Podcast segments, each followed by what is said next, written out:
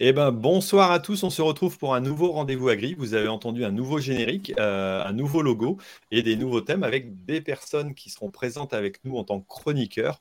Et ce soir, on attaque un sujet.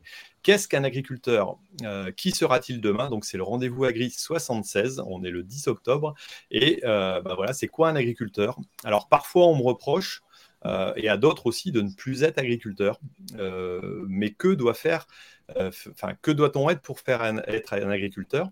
Est-ce qu'il faut savoir conduire un tracteur, traire des vaches, euh, travailler à la main, sans machine, gérer sa ferme, le faire seul en famille avec des salariés, travailler 90 heures par semaine, déléguer son travail? Euh, voilà, donc c'est des questions qu'on va se poser. L'agriculture évolue très vite. Que sera-t-elle demain? C'est vraiment le sujet. Et ce soir, pour discuter de ces sujets, on a Mariana, alors, j'ai décidé de faire quelques petites intros, on verra si ça passe, hein, mais voilà. Son regard de braise et sa chevelure de feu a séduit un public de jeunes agriculteurs, mais pas que, et lui a permis de devenir Miss Agricole 2022. Euh, voilà, Miss avec qui elle partage la grâce, la beauté, mais aussi l'intelligence et le sens du phrasé. Euh, ne vous fiez pas à son joli minois, elle sait manier aussi bien la fourche que le smartphone, le tracteur, que la seringue pour soigner ses animaux et ses cultures. J'avais dit que j'allais peut-être arriver à faire rougir. Je ne sais pas si je vais y arriver, mais on verra bien. Euh, je, vous comprendrez que je n'ai pas hésité un instant à m'abonner à son compte Instagram. Voilà, euh, ne serait-ce que pour les magnifiques paysages qu'elle publie, les images de ces tendres animaux, euh, mais peut-être aussi un peu, il faut l'avouer, pour les jolies photos de machines et tracteurs qu'elle affiche. Bon, il n'y a peut-être pas que ça, mais voilà. Merci bonsoir, pour cette présentation. Bonsoir. Ensuite, on reçoit notre ami Jean-Baptiste, sûrement euh, l'une des personnes les plus déjantées. Attention, je n'ai pas dit dérangé, enfin, quoique que je connaisse. Aussi à l'aise pour conduire un tracteur, vendre des pâtes ou animer une table ronde, faire un direct en avalant un camembert tout en sauvant un vigneron. Euh, voilà, donc euh, sauver un vigneron, c'est boire un canon, hein, JB, tu le sais bien. Et on peut sauver plusieurs vignerons en même temps. en plus, en plus, voilà. Et tout cela avant de vous lancer son hymne préféré qui s'appelle le sanglier. Euh, j'ai oublié de demander à Guillaume de, nous préparer le, moment sonore, mais bon, voilà, ça, aurait pu être de mise. alors, ça y est, je cherche après. J'ai perdu, mes, phrases. Euh, il n'a pas hésité euh, un instant à répondre présent à ce nouveau format de rendez-vous agri, comme je n'hésiterai pas à me lancer avec lui dans une nouvelle aventure. Mais chut, pour le moment, c'est secret. Voilà, j'ai nommé Jean-Baptiste Vervi. Bonsoir Jean-Baptiste, ça va? Salut. Salut. On a vu plus, on avait plus, plus énergique parce que. Attends, je m'échauffe. bon, ça va. Euh, alors, on avait un autre invité, mais qui a cassé sa machine de pommes de terre. Donc voilà, on... je ferai la présentation plus tard. Je la garde parce que ça m'a pris longtemps à les faire quand même. Vous comprendrez. Donc euh, voilà. Euh, et voici notre dernier invité, notre invité d'honneur. Il aurait sans doute pu prétendre aussi à la place de Mister Agri, mais sa destinée en a voulu autrement. Il étudie de près notre monde agricole en mutation et aussi professeur dans la ville rose auprès d'étudiants que je suppose doués sur des matières comme la science économique et sociale et la gestion, euh, donc à l'École nationale supérieure d'agronomie de Toulouse, euh, INP NSAT. Euh, il est co-auteur euh, d'un livre qui s'appelle Une agriculture sans agriculteurs, la révolution indicible avec Bertrand Herviot aux éditions Sciences Po, à sortir euh, d'ici peu, on en reparlera après. Mm. voilà, donc il est notre invité d'honneur, il va nous partager les fruits de sa recherche et de ses intuitions, convictions sur la mutation de notre monde agricole. bonsoir François, comment vas-tu? Ça va très bien, merci, merci, merci de l'invitation.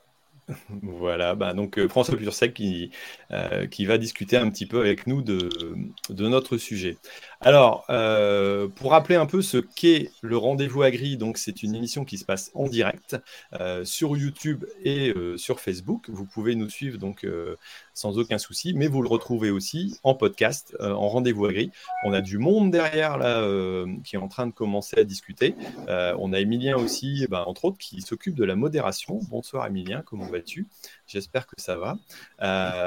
Et donc, on va évoquer cette thématique-là. On va définir ce qu'est l'agriculture pour chacun.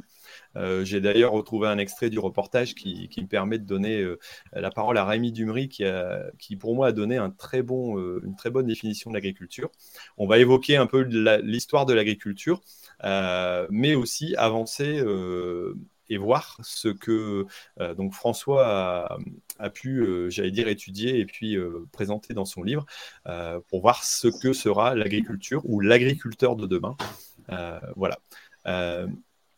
Eh ben, on va démarrer tout de suite avec la définition du terme d'agriculteur. Guillaume, est-ce que tu peux nous mettre la définition que nous a lancée notre ami métier de cultivateur, c'est de planter des plantes qui pompent du dioxyde de carbone, qui captent la lumière, qui utilisent de l'eau pour stocker de l'énergie à travers des graines ou des racines. Et après, ces graines et ces racines, soit ça va dans l'alimentation humaine, soit ça va dans l'alimentation humaine en passant par l'alimentation de l'animal, qui permet de stocker en fait de l'alimentation. Un animal, ça stocke de l'alimentation qu'on peut manger plus tard. Ou euh, alimenter nos machines en énergie. Quand j'ai commencé de la betterave en, il y a 12 ans, j'ai pas fait du sucre pour l'alimentation humaine. J'ai fourni à l'usine des betteraves qui ont permis de fournir de l'alcool, de l'alcool sur fin, aujourd'hui du gel hydroalcoolique, de l'alcool sur fin pour les cosmétiques, euh, du biocarburant éthanol pour mettre dans nos voitures à essence. Et puis une fois qu'on a pressé la betterave, qu'on a ressorti le saccharose, eh ben, il reste des pulpes qui vont dans l'alimentation animale. Il reste de la vinasse qui retourne dans nos champs ou qui passe dans un méthaniseur pour faire l'électricité, pour faire marcher la sucrerie, ou qui reviennent, et après ces jus de méthaniseur reviennent dans nos champs parce que c'est des éléments minéraux qu'on a besoin pour produire d'autres cultures. Voilà un petit peu la définition qu'a donnée euh, Rémi de notre métier. Alors, euh, j'ai beaucoup apprécié sa, façon de l'exprimer. Alors, il a l'art de le, faire, je pense, très bien. Euh, alors, je ne sais pas si dans nos invités, voilà, JB, est-ce que toi, tu aurais une définition autre, Mariana peut-être peut-être François aussi, de ce qu'est un agriculteur à l'heure actuelle? Moi, je laisse Marianne commencer. Hein. La galanterie fourbe. Euh, je, j'ai une définition qui est un peu plus. Euh, c'est compliqué. Euh, pour moi, je le définis comme quelqu'un qui, est, qui travaille et qui est proche de la terre, mais la terre avec un grand T, parce que ça va être la terre dans laquelle on cultive, les champs, et hum, aussi tout ce qui est le milieu animal, etc. Euh, au début, j'avais une définition à vous donner qui était plus aussi du côté euh, la personne qui cultive les champs et qui a un côté alimentaire derrière. Mais en fait, en réfléchissant bien, euh, ma grand-mère était horticultrice et elle était très proche de la terre. Et pour moi, c'était une agricultrice, alors qu'en fait, elle a nourri personne parce qu'elle a peut-être nourri notre poésie et notre romantisme en nous vendant des roses. Mais mais c'est tout. Après, elle a eu fait des petits fruits derrière, mais sa passion première, c'était les plantes euh, au sens propre et c'était pas forcément de l'alimentaire. Donc, je me suis dit que finalement, est-ce que l'alimentation a une vraie part aussi dans l'agriculture? C'est une question que je me pose aussi du coup. Ok, ben écoute, merci Mariana. Alors c'est vrai que ben, l'alimentation c'est une part importante de l'agriculture, mais pas que. Euh, voilà, Rémi a parlé de l'énergie. Là, tu nous parles de, nourrir nos âmes, peut-être, euh, notre poésie. Donc, c'est plutôt sympa. Alors là, JB derrière pour repasser maintenant, ça va être encore plus compliqué. si, c'est vrai que, disons, euh, ça envoie du lourd. Hein, parce que toi, tu démarres tes traits dans Fleur Bleue. Mariana nous fait de la poésie. Alors, moi, je n'avais pas trop d'idées. Alors, je suis allé voir la source c'est-à-dire Maître Robert, le, dictionnaire, tu vois. Ah bah c'est bien. J'étais lui demander c'est quoi un agriculteur, parce que du coup, euh, chacun sa définition. Alors j'étais vachement déçu parce que ça tient en deux lignes. C'est juste personne exerçant une activité dans l'agriculture. Voilà, bon.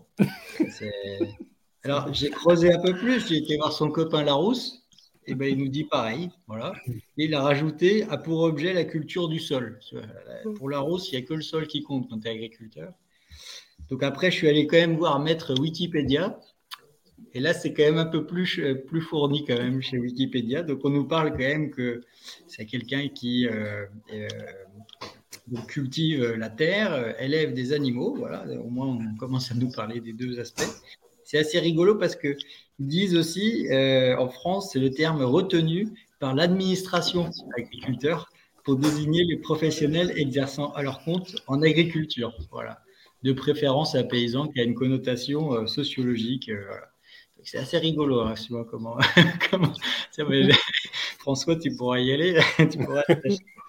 bon, bref, bon, moi, je n'ai pas été convaincu ni par monsieur Wikipédia, ni par Larousse et Robert. Je suis un peu sur la branche euh, à, à, Rémi. Et puis, euh, pour moi, euh, je définirais, c'est quelqu'un qui produit à partir du, avec le vivant, avec le vivant, que ce soit le sol ou les animaux, en fait, qui va produire de l'alimentation, qui va produire l'énergie. Et je pense qu'il y a une composante euh, supplémentaire qu'on doit avoir maintenant, c'est qu'on doit euh, entretenir et voir régénérer notre terre. Dans le terre avec un grand T, c'est-à-dire même par l'environnement, la notion de captation du carbone, euh, vu le contexte dans lequel on est, j'ai l'impression que ça devient aussi fort que de nourrir les gens. Et, en fait, ça peut être sympa de mettre une définition comme ça. Et après, quand je réfléchissais à ça, je me dis, on définit le métier d'agriculteur, mais on pourrait aussi pousser la réflexion à définir euh, l'exploitation agricole, en fait, parce que euh, tout ce qu'on vient de dire, on ne l'intègre pas dans la définition d'une exploitation. Une exploitation, c'est une société un peu, voilà, on dit, il y a un objet, mais on pourrait peut-être réfléchir un peu là-dessus. Bon, ça y est, je commence à m'égarer. Parce que j'ai déjà, déjà, fait réagir euh, François, donc du coup, c'est François. C'est bien d'avoir fait réagir François. Alors, bah, dans ce cas-là, on va écouter François qui va peut-être nous donner une définition ou des remarques sur ce qu'on a pu, ce qu'on a pu dire jusqu'à maintenant. ouais, je vais peut-être rebondir sur euh, les propos de Rémi euh, qui sont euh, très justes en ce sens que finalement, ils rejoignent aussi la définition juridique du, terme agriculteur ou du moins chef d'exploitation. Alors, comme tu disais, Jean-Baptiste, la, question qui se pose, c'est aussi de raccorder tout ça à l'exploitation agricole mais c'est avant tout un individu qui maîtrise un cycle de production. Ce cycle de production, c'est euh, une production animale ou une production euh, végétale. Alors tu disais, il y a une définition sociologique, celle du paysan. Je ne suis pas tout à fait d'accord avec toi en ce sens que finalement, les, sociologues, ils ont montré quoi dans l'histoire? Ils ont montré qu'on est passé du paysan au chef d'exploitation. Et ce chef d'exploitation, c'est ce qu'on appelle communément euh, l'agriculteur. C'est-à-dire que c'est quelqu'un qui, contrairement au paysan, ne vit pas en autarcie, ne vit pas forcément en autonomie, alors, je ne dis pas que le terme de paysan euh, n'est pas euh, forcément utile. Hein. On voit que politiquement, il est utilisé. Il est utilisé dans toutes les familles euh, professionnelles agricoles, et, notamment à la tribune, hein, pour haranguer les foules, pour faire vibrer, pour faire parler en termes d'émotion. Mais finalement, en fait, depuis 50 ans, on est passé du paysan à l'agriculteur. Et, l'agriculteur, c'est quoi? C'est quelqu'un, c'est un homme, une femme, qui non seulement maîtrise un cycle de production, mais surtout qui s'abstrait de la routine c'est-à-dire c'est quelqu'un qui maîtrise, c'est quelqu'un qui calcule, c'est quelqu'un qui est rationnel, c'est quelqu'un qui fait appel à la technique, c'est quelqu'un qui a un métier euh, complexe. En fait, finalement, c'est pas simplement quelqu'un qui naît paysan et qui meurt paysan, c'est quelqu'un surtout qui a choisi un métier, qui a choisi une profession. Et pour moi, c'est vraiment assez fondamental ça. C'est-à-dire que on naissait paysan, on mourait paysan. C'est-à-dire qu'on n'avait pas le choix.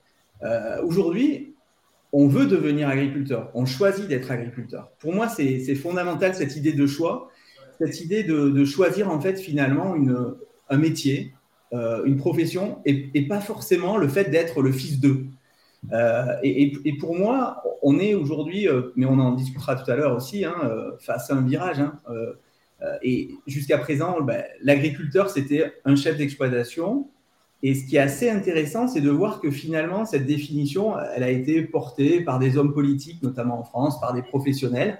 Et aujourd'hui, ben, les évolutions qui traversent l'agriculture font que ben, cette définition, elle est, plus ou moins chahutée, elle est discutable, parce que finalement, un agriculteur, ben, c'est plus forcément quelqu'un qui maîtrise simplement un cycle de production, c'est parfois euh, autre chose. Et juste peut-être un élément aussi sur lequel je voulais revenir, c'est le fait que euh, très souvent, euh, l'agriculteur, dans dans l'esprit des Français, euh, des Français qui pensent toujours savoir ce qu'est l'agriculture alors que ça fait 50 euh, ans qu'ils n'ont plus mis euh, un pied dans une ferme.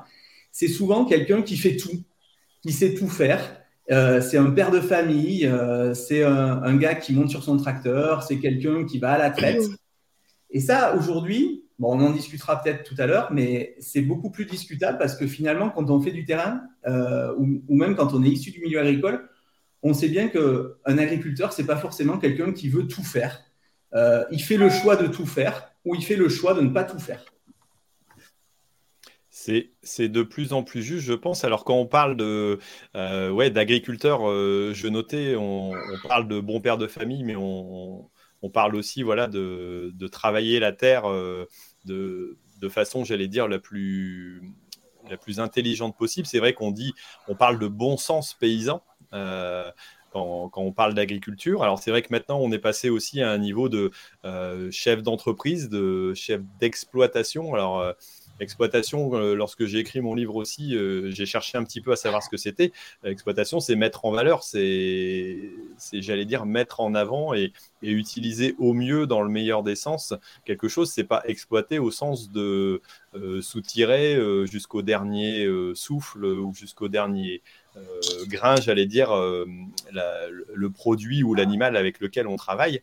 Donc, euh, exploiter, c'est mettre en valeur et, non pas exploiter au sens de exploiter comme un esclave ou, quelque chose comme ça. Et souvent, ça, c'est un peu mal perçu. C'est vrai qu'on met souvent l'histoire du, paysan par rapport à l'agriculteur en lui-même ou au chèque d'exploitation derrière. Euh, après, on a d'autres termes qui sont, euh, qui sont utilisés. Je, voyais le, terme de cultivateur que, Grégoire utilise. Euh, c'est aussi le terme que Rémi utilise en disant que voilà, lui, il est cultivateur parce que tout simplement, il cultive la terre, il n'a pas d'élevage. Ça, ça, peut être des nuances, mais bon. je pense que ça fait partie un peu des terminologies que, que chacun peut essayer d'avoir et puis essayer d'avancer. Alors, là où je voudrais revenir, c'est euh, un petit peu avant d'avancer sur, euh, sur ce que sera demain. Est-ce que vous avez l'impression que être agriculteur aujourd'hui, c'est la réflexion que je me faisais tout à l'heure, c'est le même travail que ce qu'était, allez, nos parents, voire nos grands-parents, c'est-à-dire remonter à, 30 ou... Euh, alors je parle pour moi, hein, parce que mon père est, décédé, donc il a, il a arrêté euh, déjà son activité, il avait arrêté son activité il y a 30 ans, euh, mais de, de ce, que, ce nos, j'allais dire, la génération d'avant, en termes de travail, et encore la génération d'avant. Moi j'ai l'impression qu'on a évolué de façon énorme, et peut-être plus en 50 ans, tout au moins que ce que l'ont fait, euh, euh, j'allais dire, les agriculteurs depuis euh, leur existence, depuis qu'ils sont passés de chasseurs-cueilleurs agriculteurs. Alors, je voyais Mariana qui faisait un signe de tête. Est-ce que toi, tu as l'impression que l'activité que tu auras demain en t'installant sera complètement différente que celle de ton, alors peut-être pas que ton père, mais peut-être que ton, tes grands-parents ou la génération d'avant? Alors, avant de répondre à ta question, ce que tu as dit tout à l'heure, ça m'a fait penser à quelque chose. Moi, je viens de passer un BPREA donc c'est euh, et en fait il vient de changer de nom. Euh, l'intitulé, ils ont changé un mot, euh, mais mot du coup qui rebondit sur absolument tout ce que tu viens de dire. avant ça s'appelait un c'est un brevet professionnel responsable d'exploitation agricole et il vient de changer de nom pour s'appeler brevet professionnel de responsable d'entreprise agricole. Il a changé de nom là l'année dernière ou il y a deux ans. Donc euh, ça en dit long, je pense, sur euh, l'évolution euh, et la vision qu'on veut peut-être avoir aussi sur, sur ce terme-là. et est-ce que ça a changé? Oui, je pense que ça a évidemment, j'allais dire, ça a évolué, ne serait-ce que par rapport aux technologies. enfin, on le voit, hein, on fait des machines qui sont toujours de plus en plus performantes, où on cherche la précision, on cherche la technique. Euh, ce qui avant n'était pas forcément le cas. Et puis avant, on était aussi peut-être dans des générations où on, apprenait euh, les leçons de nos erreurs beaucoup. Euh, aujourd'hui, je trouve qu'on va plus dans une agriculture justement technique, ne serait-ce qu'au niveau des cultures ou même de l'élevage, mais on va aller beaucoup faire dans l'élevage. Il y en a qui vont faire par exemple de la sélection, ils vont vraiment se pencher sur la génétique avec des moyens aujourd'hui qui le permettent et qu'on n'avait pas forcément avant. Des moyens qui sont en tout cas beaucoup plus beaucoup plus accessible euh, pour n'importe quel euh, éleveur. Et pareil sur les cultures, euh, il y en a qui se passionnent de savoir des, trucs super techniques. Moi, je suis pas du tout dans la culture parce que à part labourer et, semer deux trois céréales, enfin voilà, moi, c'est des choses qui me fascinent parce qu'il y a des personnes qui sont capables vraiment de se passionner et de, il y a tellement de, choses à savoir sur tout ça que que oui, ça a évolué évidemment parce que je pense qu'on veut chercher toujours plus loin et être toujours plus précis et à faire toujours mieux. Après, la base, elle reste la même. Euh, on a un sol, on plante quelque chose, on fait pousser avec euh, le soleil, la photosynthèse. Euh, la base reste la même, mais je pense qu'on évolue dans les techniques et dans la recherche de ce qu'on veut faire. Et on est surtout dans un... On cherche aujourd'hui les conséquences de ce qu'on fait aussi qu'on avait peut-être moins conscientisé avant. Aujourd'hui, on est vraiment dans les conséquences par rapport à l'environnement. Et, et c'est quelque chose qui prend de plus en plus d'importance. Et pour moi, enfin, on parle beaucoup d'écologie, pas toujours avec les je trouve qu'on met, on met un peu ce mot-là à, toutes les sauces et un peu pour tout et n'importe quoi, mais je trouve que les, les premières personnes concernées par ça, c'est justement les agriculteurs, parce que c'est les personnes qui sont les plus proches de la terre, et que c'est justement eux qui font euh, les, qui sont les premiers écolos euh, en quelque sorte, euh, parce que c'est eux qui vont justement aller chercher les conséquences de ce qu'ils vont faire, notamment dans le sol, quoi. Ok, ok, Mariana. Toi, tu, toi, tu, pour toi, tu dis l'évolution aussi, c'est euh, une conscientisation de, de ce qu'on fait, de plus suivre forcément des modèles aussi, comme, euh, comme peut-être on, l'avait. On avait des agricultures où tu avais un modèle où euh, on parlait de modèle agricole. Alors, je sais pas si ça a existé un jour, mais en tout cas, il y avait des. Il y a, y a des, des, modes opératoires qui font que bah, tu as une recette et puis tu essayes de la répliquer et puis d'année en année ça va. Je pense que ça évolue beaucoup comme tu le dis. Alors Peut-être qu'on n'a pas encore évolué assez, ou peut-être qu'on a évolué plus que ça. Euh, je ne sais pas, Jean-Baptiste, qu'est-ce que tu, tu, en penses sur cette évolution, toi, de l'agriculture euh, euh, Tu es encore jeune aussi, hein, mais tu as peut-être vu un peu d'évolution. jeune, mais ça tourne quand même. non, mais c'est, on enfonce une porte ouverte. Le métier, il a évolué, il va encore évoluer. Après, ce que j'ai l'impression de vivre. Et puis après, peut-être c'est François qui a, fait des travaux là-dessus, mais j'ai l'impression, tu vois, qu'on est parti de l'agriculture de nos parents, où euh, on a euh, professionnalisé. Bon, allez, on va prendre 40 ou 50 ans en arrière, on a vraiment professionnalisé pour faire une agriculture productive et tout ça, tout ça. Euh, avec nos parents qui ont cherché de la modernité, du progrès, se soulager au travail, tout ça. Et aujourd'hui, tu as cette agriculture qui est partie, et puis, euh, il y a un besoin d'installer des gens, et tu as des gens qui viennent à l'agriculture aujourd'hui. Euh, et j'ai l'impression des fois qu'ils tu vois, ils s'installent euh, façon comme nos grands-parents, quoi, tu vois, sur des petites, enfin, sur les néo-ruraux, sur des petites exploitations. du maraîchage. Du maraîchage, oui, en fait, ils vont travailler avec leur dos, quoi, et qui vont se défoncer. Et, c'est marrant parce que l'image des fois un peu bucolique qu'on a de l'agriculture et qu'on comprend plus euh, celle que l'on veut, ben, nos grands-parents, ils ont évolué en disant elle est trop dur, on veut de la modernité, on veut simplifier la vie, de ça. Et, euh, et, voilà, il y a des agricultures qui sont dans une autoroute, il y a ceux qui, reviennent, qui, euh, moi, j'ai peur qu'on se comprenne pas. Euh, enfin, on se comprend peut-être pas bien aujourd'hui, mais j'ai peur qu'on se comprenne pas. Or, on a besoin de ces, différentes agricultures. Mais j'ai l'impression qu'il y a un clivage qui est en train de se faire plus fort. Quoi. Ouais, il y a, euh, y a des choses qui, font que les néo-ruraux, c'est vrai, arrivent euh, tu as Louise Lespard qui sort un très bon podcast qui s'appelle La clé des champs. Tout à l'heure, j'en écoutais un. Et euh, elle parlait avec quelqu'un du PAIT, euh, je sais plus de quelle région, et qui disait que voilà, un tiers des agriculteurs euh, qui veulent s'installer s'installent justement en maraîchage ou dans des petits élevages voilà, de, voilà, de petites dimensions sans forcément se rendre compte de la difficulté des choses et du côté rentable. C'est vrai qu'on revient peut-être à cette image-là ou peut-être que certains l'ont jamais quitté. Euh, je sais pas, euh, voilà, bah, François qui fait un hochement de tête va sûrement nous donner quelques, quelques idées ou quelques, quelques renseignements là-dessus en disant, voilà, c'est quoi ton, ton, point de vue ou ton, ton regard de, chercheur là-dessus?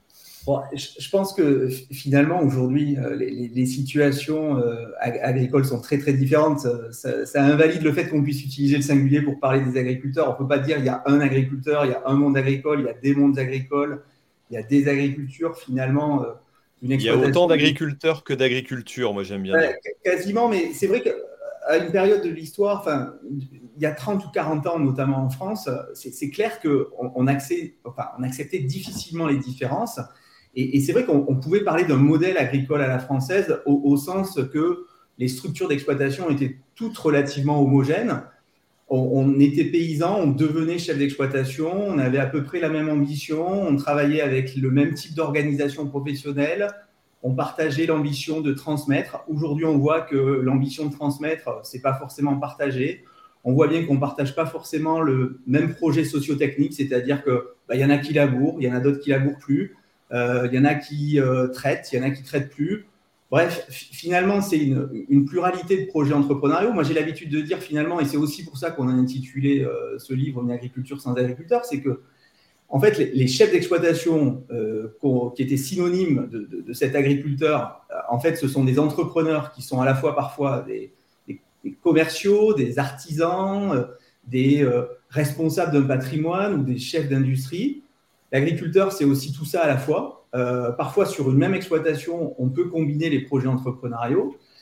Alors, est-ce à dire qu'il y a un retour en arrière? Moi, je pense qu'il faut faire gaffe quand on dit ça parce que finalement, euh, on, a des, formes d'agriculture qui se réinventent. Alors, là où je vous suis, c'est qu'il y a un décalage. Il y a un décalage entre l'offre d'exploitation en place et la demande d'exploitation. C'est-à-dire que finalement, on voit bien qu'il y a des projets qui se font, qui se mènent à côté des exploitations à reprendre. Et on voit bien aujourd'hui qu'il y a euh, un désir d'agriculture qui ne s'exprime pas autour des exploitations qui sont en place et qui sont à consolider. Alors, on dit des, non issus du monde agricole, mais quand on est enfant d'agriculteur, on ne porte pas forcément non plus le même projet que ses parents hein, et que ses grands-parents. Hein.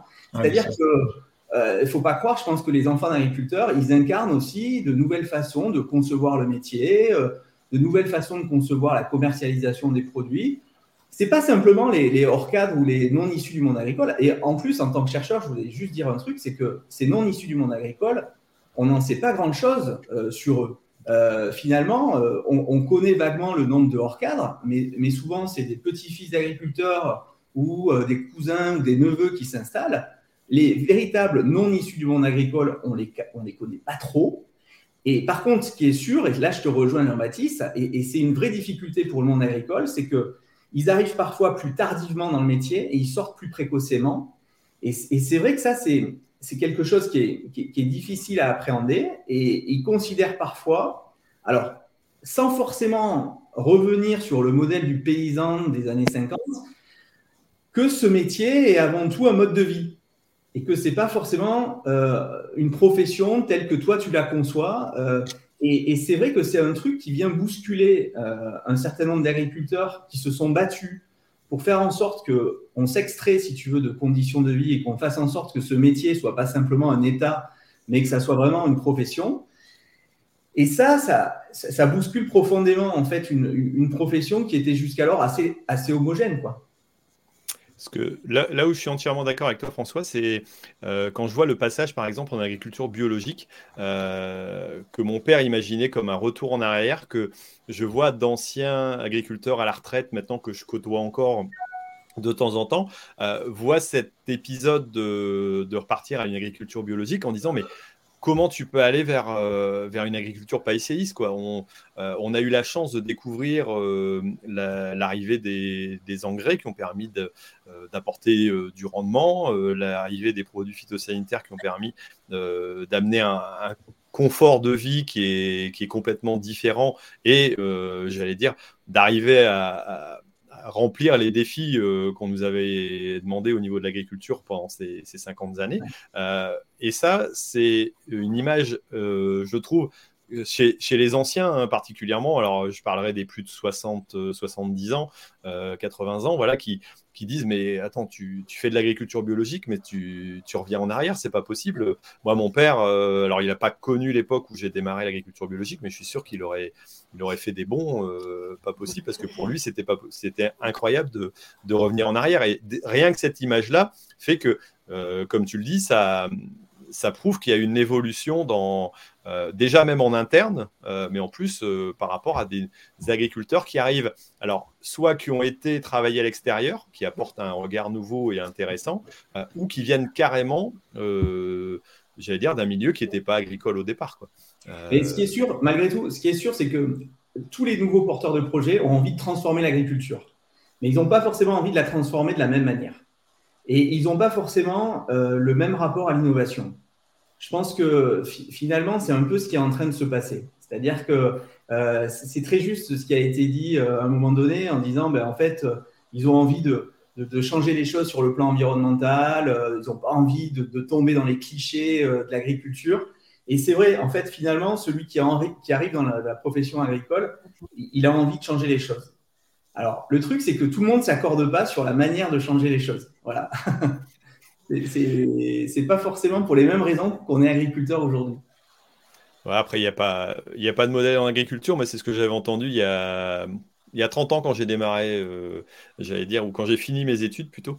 Euh, donc quelque part, euh, ça, se, ça se répète. Alors, avant d'attaquer un petit peu la suite en disant, bah voilà, on a fait le point sur, sur ce qu'était l'agriculture et peut-être sur les, évolutions, mais quelles, quelles seront, enfin, qu'est-ce que ce sera demain Je fais ma petite pause d'intermède avec bah, tout simplement les partenaires. Donc je vais vous passer, hop, mon écran, si j'arrive à le faire, ça devrait aller, voilà parce qu'on a deux, deux, partenaires. Alors Ternet tout simplement qui nous fait le plaisir de d'annoncer euh, voilà l'agriculture euh, une nouvelle espèce en voie d'extinction.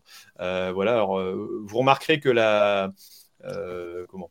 La petite équipe voilà dont Laetitia s'est éclatée sur la sur l'image en me mettant sur un dinosaure à cheval et puis en prenant des voilà des donc je sais pas si c'est vraiment une, une espèce. Pas bon signe pour toi ça Thierry. Hein. Hein? C'est pas bon signe pour toi hein, qu'elle te colle sur un vieux dinosaure. Moi, j'ai. Elle vient de commencer son stage avec toi, c'est pas.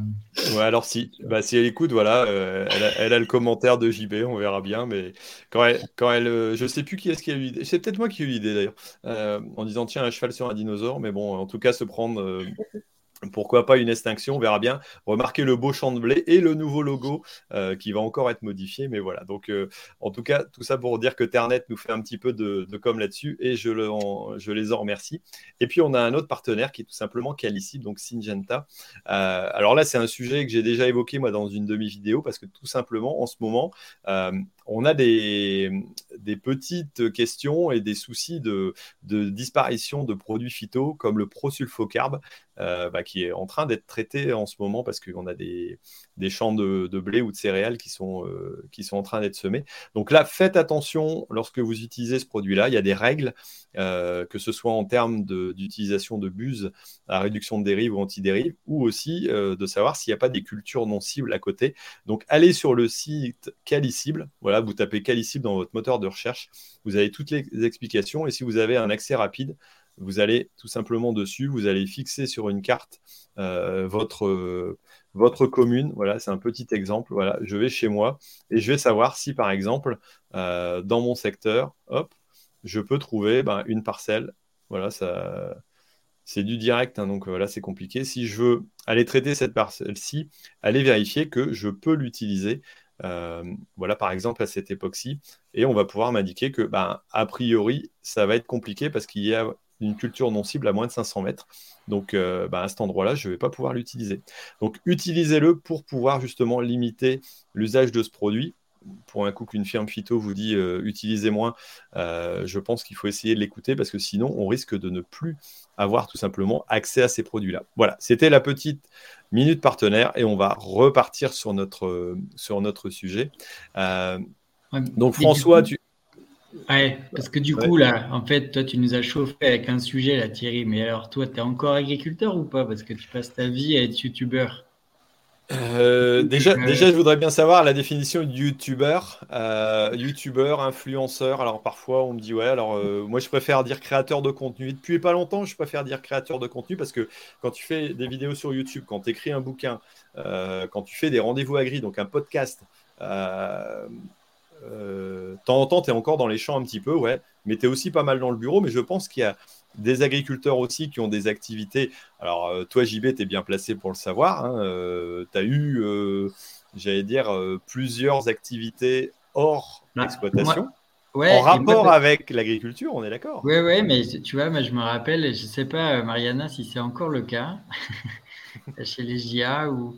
Et moi, je me suis installé il y a 17 ans euh, avec un boulot à côté. Donc, j'étais euh, un méchant plus réactif, en fait. Et je sais que à, mon à cette époque-là, maintenant, j'en ai plus en a carré. Et à cette époque-là, je... je, sentais bien que c'était quand même pas le, c'était pas le truc qui était bien vu, quoi.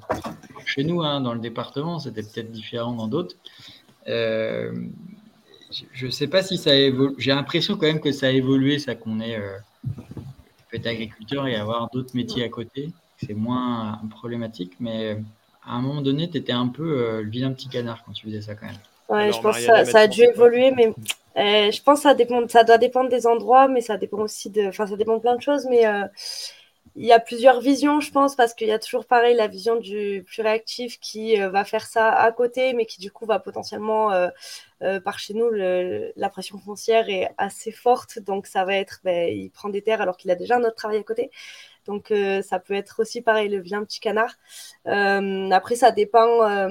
Aujourd'hui, tu as aussi pas mal de personnes qui font tout un tas d'activités autour de leur production, que ce soit commerciale, etc., ou même qui font de la formation à côté, euh, qui sont youtubeurs, hein. mais toujours en rapport avec ce qu'ils font, parce qu'ils vont aller expliquer leur métier, etc.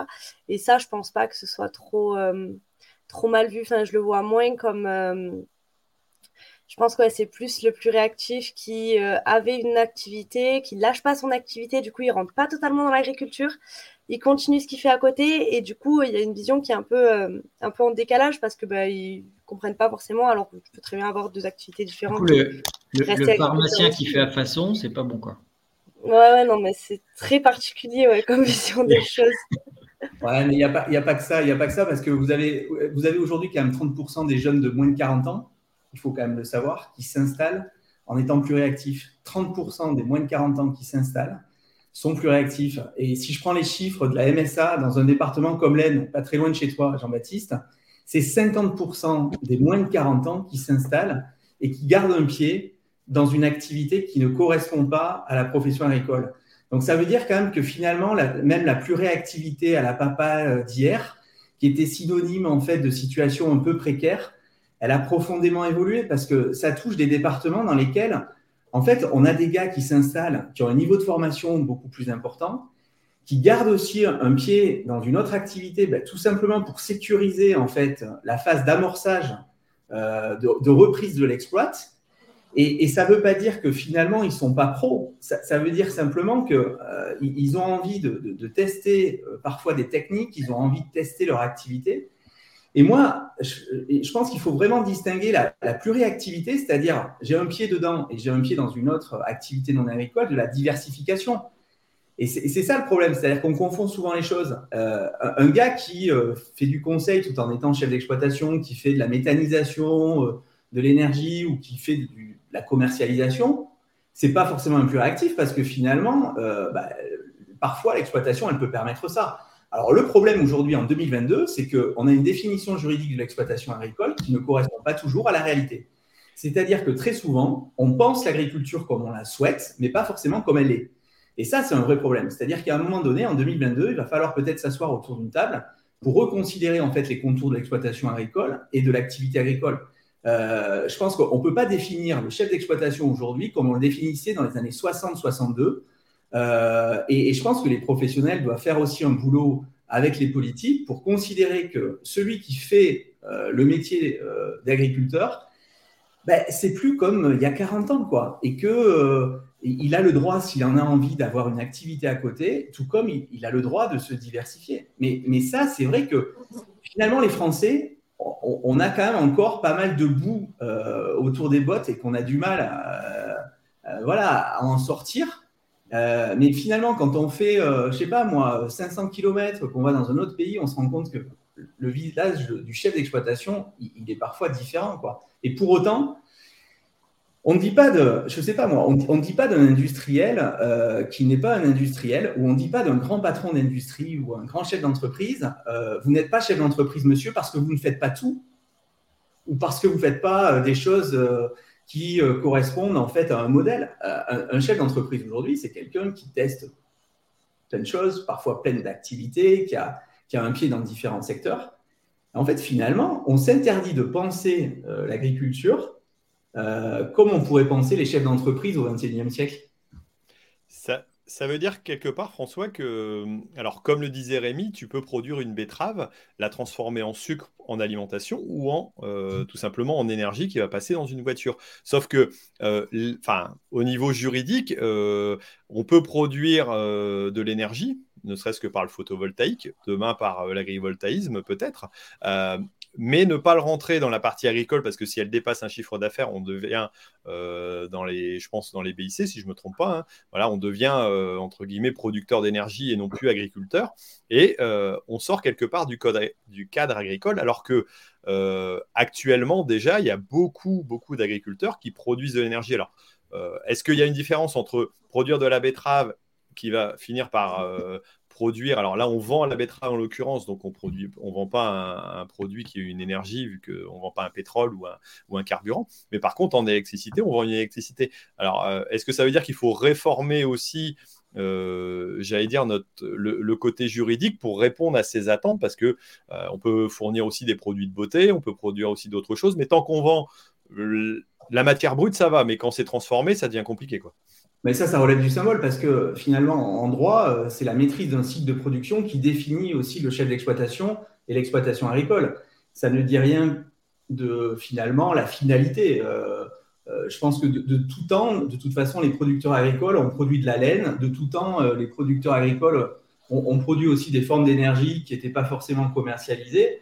Mais, mais ce n'est pas complètement nouveau. et puis, moi, je tiens à dire une chose, hein, c'est qu'on a encore 398 000 chefs d'exploitation en France.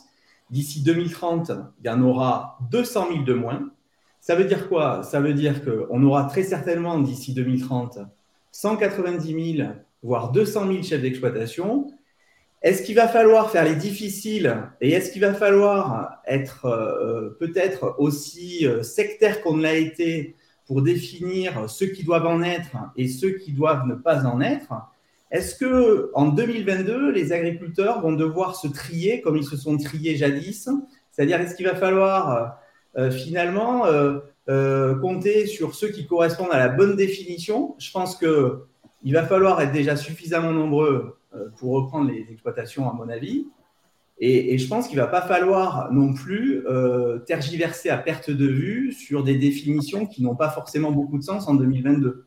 C'est clair, en fait. Peut-être qu'on s'en fout royalement en fait, de cette affaire-là. Ça, ça ne, ça bon, c'est un mauvais sujet, passons à autre chose. Voilà, c'est Non, mais c'est vrai, parce que si je lis un peu les. Eh, je vais faire mon mec un peu provoque. Si je lis un peu les commentaires, là, tu vois, et puis Mariana, tu as, dit un truc aussi tout à l'heure euh, pour rebondir là-dessus, c'est. Voilà, alors lui, il n'est pas agriculteur et il vient taper dans notre euh, vivier là parce que du coup on peut pas avoir de foncier. Les salauds quoi. Du coup il tape dans notre gâteau. Nous on en veut des parts de gâteau.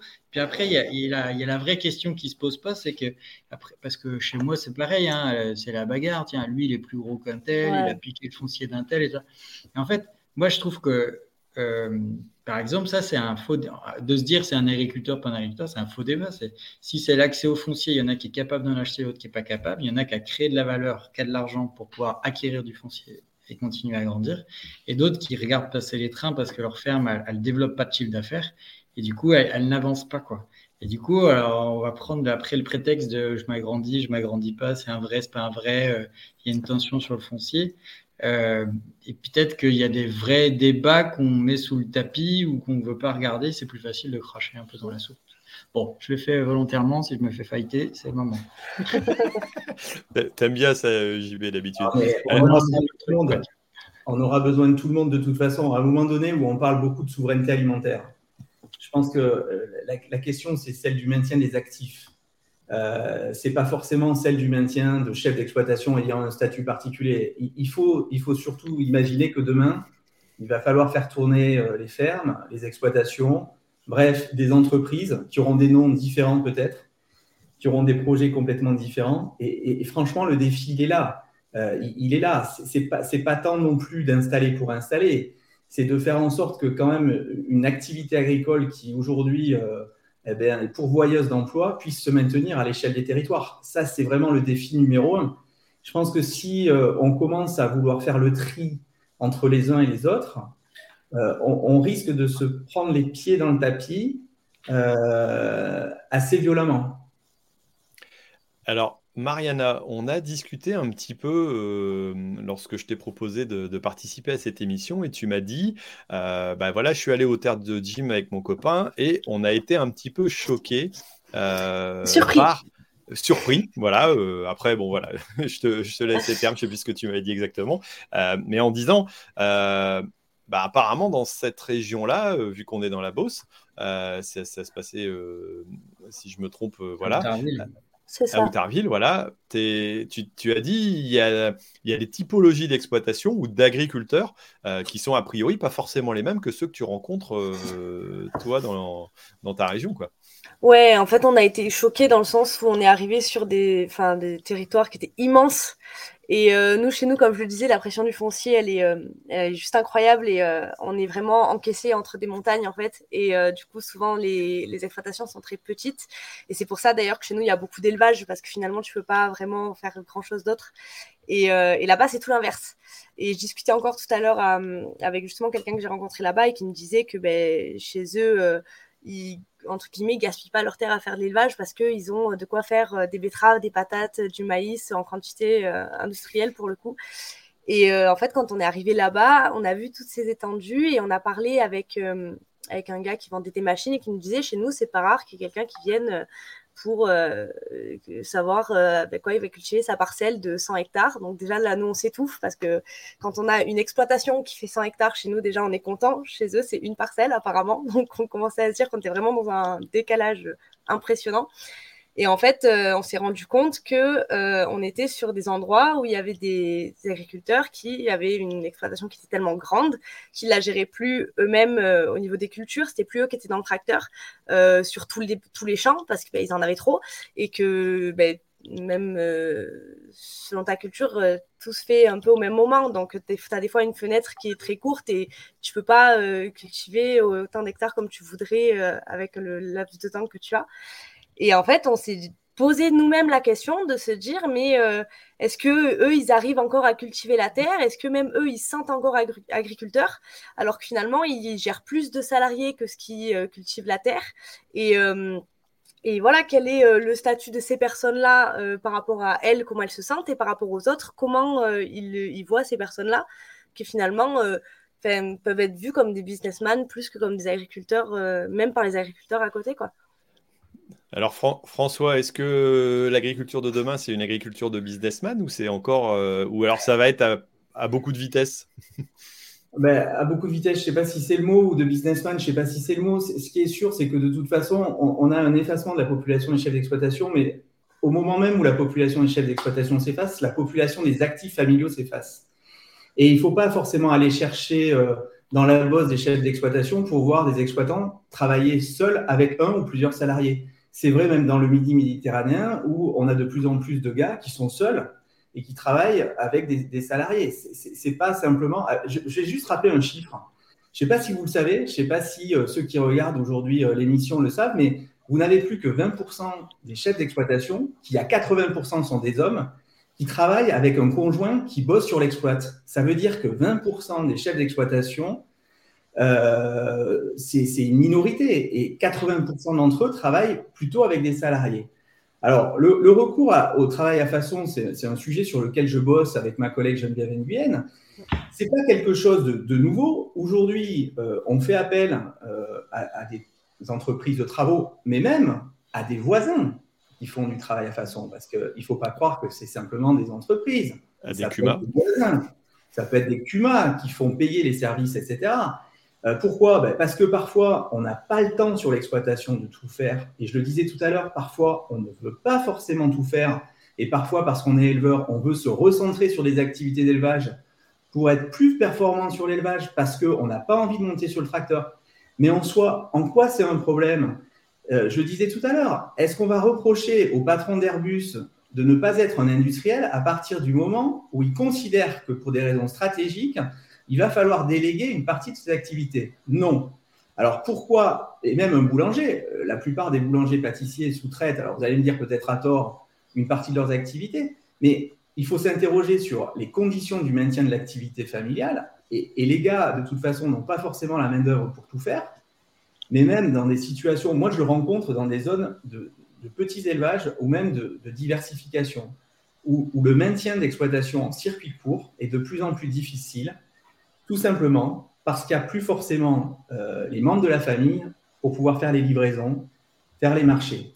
Donc cette question, ce n'est pas simplement une question de riches, ce n'est pas simplement une question de céréaliers. Euh, dans 5 ou 10 ans, on va voir des formes d'organisation du travail complètement atypiques se développer, même dans des zones de petite agriculture, tout simplement parce que on ne va pas échapper à un mouvement de, prise en charge du travail euh, ben, par des actifs agricoles qui certes n'ont pas la casquette de chef d'exploitation, mais finalement qui font le boulot euh, d'un mec sur le tracteur et dont on a besoin. Et la crise de la Covid, elle a révélé quoi? La plupart des Français n'imaginaient même pas que la plupart des légumes qu'ils consommaient étaient récoltés par des salariés.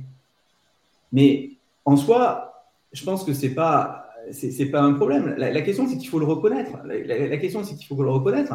Et finalement, moi, ce que je vois euh, sur le terrain, c'est que on a des, des, gars qui vont pouvoir s'associer entre eux, qui vont pouvoir mutualiser des outils de production, des exploits entre elles, euh, parce qu'on ne pourra pas faire le GAEC à la papa d'hier euh, avec les cousins, parce que ben, les cousins, ils sont partis en ville, ils bossent ailleurs.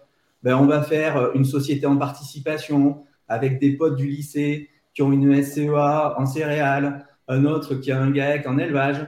Ensuite, ben, si on n'a pas les copains à côté, ben, on va externaliser.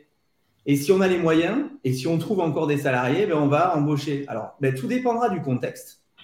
Moi, je, suis, moi, je pense qu'il n'y a, pas de règle. Je pense que finalement, on va assister à euh, comment dire, une, augmentation euh, une montée en diversité des exploitations qui va nous échapper forcément parce que on va, on va, on va, trouver, on va chercher les moyens pour s'en sortir et puis pour pouvoir exercer. Mais, mais je suis assez convaincu finalement que ça ouvre de super perspectives et ça ouvre de belles perspectives aussi pour des salariés qui peut-être sont salariés aujourd'hui et qui demain seront chefs d'exploitation. Et bim il a tué le truc, euh, François. Là. Voilà. Non, mais... Bon, alors, pourquoi JB, tu as, as, une expérience tu as une, as une expérience un peu dans ce sens-là? Tu as, des gens qui ont été salariés qui sont revenus sur l'exploitation? Euh, Là, je sais plus. Mais non, mais ce que tu dis, euh, François, il est bon. moi, je réinsiste. En fait, on, se fait mal au cerveau nous-mêmes, tu vois, à se dire euh, t'es un agriculteur, t'es pas un agriculteur, il fait ses choix, il fait pas ses choix. Ça, c'est bien. La discussion de bar qu'on met au même. au même niveau que tu as vendu, tu n'as pas vendu, là, voilà, sans, sans, que ça soit vraiment mesuré enfin qu'il y, ait du fond en fait dans tout ça. Euh, ce qui est intéressant dans ce que tu dis, euh, euh, François, et moi je le pratique et je trouve que c'est vachement puissant, c'est-à-dire qu'effectivement on, a pu dans des entreprises familiales avec le couple, hein, souvent ça, ça, a un peu évolué tout ça, et moi je trouve super fort justement les différentes formes d'associations que peut trouver, un peu dépoussiérer euh, de, des structures un peu classiques de, fonctionnement commun, mais surtout pour aller chercher des, compétences, euh, enfin, des, compétences euh, complémentaires. C'est-à-dire, entre agriculteurs, alors évidemment, moi je ne suis pas très objectif parce que c'est dans mon cas, mais ça ne me pose pas de souci de dire je, m'associe avec un collègue qui est très très bon sur la partie agricole. moi, je serais très très bon sur un autre sujet, lui très très bon sur, puis un quatrième sera très très bon sur un autre truc. Et à nous, tout, à nous quatre, on fait quelque chose de très très bien, alors que sinon tout seul on, bricolerait quoi. Euh, et, je pense que ça c'est la, moi j'aurais tendance à dire que ça ça doit être l'avenir ou ça peut être l'avenir avec des montages, euh, voilà, dans des structures euh, type Cuma qui existent ou pas, dans des sociétés à participation comme tu le disais. et ça, je pense qu'on peut l'encourager, mais pour être encouragé, il faut ne pas être collé sur l'agriculteur, il doit tout faire lui-même, tu vois. Euh, et moi, c'est facile de dire ça, mais moi, j'en côtoie des copains. Euh, tiens, j'en ai un en tête là qui bosse comme un fou, qui a une ferme qui marche bien, hein, mais qui a, trois élevages différents, des cultures. Alors, papa qui bossait, euh, ben, maintenant il a 70 ans, ça commence à tirer hein, du coup. Hein. Donc, il va falloir embaucher un salarié, puis depuis longtemps, 8 ans la main pour bosser ensemble.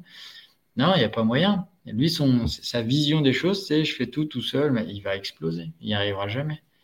Alors, ça, veut dire que demain, être agriculteur, c'est pas forcément savoir conduire un tracteur. Ça veut dire qu'il y a déjà des agriculteurs ou des agricultrices qui ne conduisent pas de tracteur, j'imagine. Alors que pour certains, dans l'imaginaire, c'est impossible de ne pas savoir euh, conduire un tracteur. Alors pour d'autres, peut-être qu'être agriculteur, c'est travailler avec la main, avec les mains uniquement et, arracher des légumes à la main. Moi, je l'ai vu en agriculture bio. Euh, certains m'ont dit, mais t'arraches des légumes bio avec une machine, c'est euh, c'est extraordinaire. Alors, euh, on a des problèmes, là, c'est avec le monde extérieur, mais je pense qu'on a beaucoup de problèmes dans notre monde agricole aussi, Euh, c'est ce qu'on vient de relater, l'image. Alors, euh, Mariana, quelque part, elle soulève euh, une vision voilà, qu'elle n'a pas dans son secteur en disant bah, voilà, on a été choqués, ça, ça nous a marqué. mais c'est vrai que la France a une diversité, une évolution d'exploitation. Et, parfois, j'allais dire, nous, on a des, des organisations aussi. quand on parlait d'organisations diversifiées, moi, je suis dans deux SCEA, une CUMA on a des SAS et puis euh, SCI à côté parce qu'à ben, un moment donné, la structuration de l'exploitation a complètement évolué et euh, c'est clair qu'à un moment donné, je passe. Actuellement, je, dis que je suis double actif, euh, la moitié dans la com, la moitié dans l'agriculture, bon, avec 35 heures de chaque côté, parce qu'en général, on fait des horaires assez élevés. Mais il y a beaucoup d'agriculteurs qui ont cette double activité, nous, dans notre secteur et depuis longtemps, entre autres parce qu'il y a une structure de CUMA qui a permis de garder euh, des structurations euh, d'exploitation où quelqu'un qui a 50 hectares et qui bosse à l'extérieur euh, a pu continuer à garder le, j'allais dire, le patrimoine d'exploitation. et je pense que demain, ouais, comme vous le dites, on, on va se retrouver avec des modèles encore, j'allais dire, encore différents, de plus en plus, de plus en plus, j'allais dire, différenciés. C'est, ça l'avenir de l'agriculture, François? Ben, des, projets entrepreneuriaux, je disais tout à l'heure, qui sont à la fois euh, pas forcément qu'agricoles, qui sont aussi euh, peut-être euh, à dimension plus commerciale, plus artisanale, plus industrielle.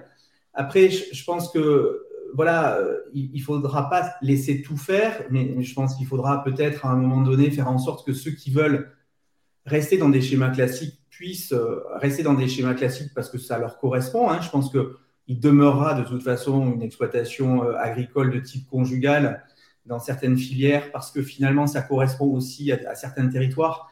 Et, tant mieux, je, pense qu'il y a de la place effectivement pour euh, une grande diversité de, de, façons de concevoir ce métier et de, et de, considérer que ça peut être aussi euh, et avant tout un projet de vie. mais ce projet de vie ne se limite pas forcément à une assignation à résidence parce que bah, on a des gars qui veulent être un pied en ville, un pied à la campagne et qui ont envie euh, ben voilà, de, vivre le métier différemment et parce que les couples aussi évoluent et les familles évoluent, hein, tout simplement parce que euh, finalement, il demeurera une agriculture familiale, mais, mais qui sera portée par des projets familiaux et des projets de vie différents. Est-ce, que ça, est-ce que ça veut dire aussi, François, que, euh, comme le dit Sophie dans les commentaires, pour être là demain, euh, on aura besoin d'une diversification, par exemple, euh, pour ben, supporter les soubresauts ou les difficultés? Est-ce que ça fait partie aussi beaucoup des, évolutions des exploitations des, entreprises agricoles? Ben, si on a, aujourd'hui 30% des moins de 40 ans qui s'installent en gardant un pied dans l'activité antérieure, hein, vous avez la plupart des, chefs d'exploitation aujourd'hui qui s'installent autour de 25 ans, 25-26 ans. Donc ça veut dire qu'ils sont salariés, alors parfois dans une coop, parfois dans, un autre secteur d'activité. Et c'est quand même pour gérer les incertitudes qu'ils font ça. Hein. C'est-à-dire qu'ils se disent, bon, ben, finalement, on va, on va monter progressivement euh, en puissance, mais ça peut se comprendre, hein, mais, et ce n'est pas, pas un problème en soi. Hein. C'est tout à fait légitime de monter en puissance quand on crée une entreprise.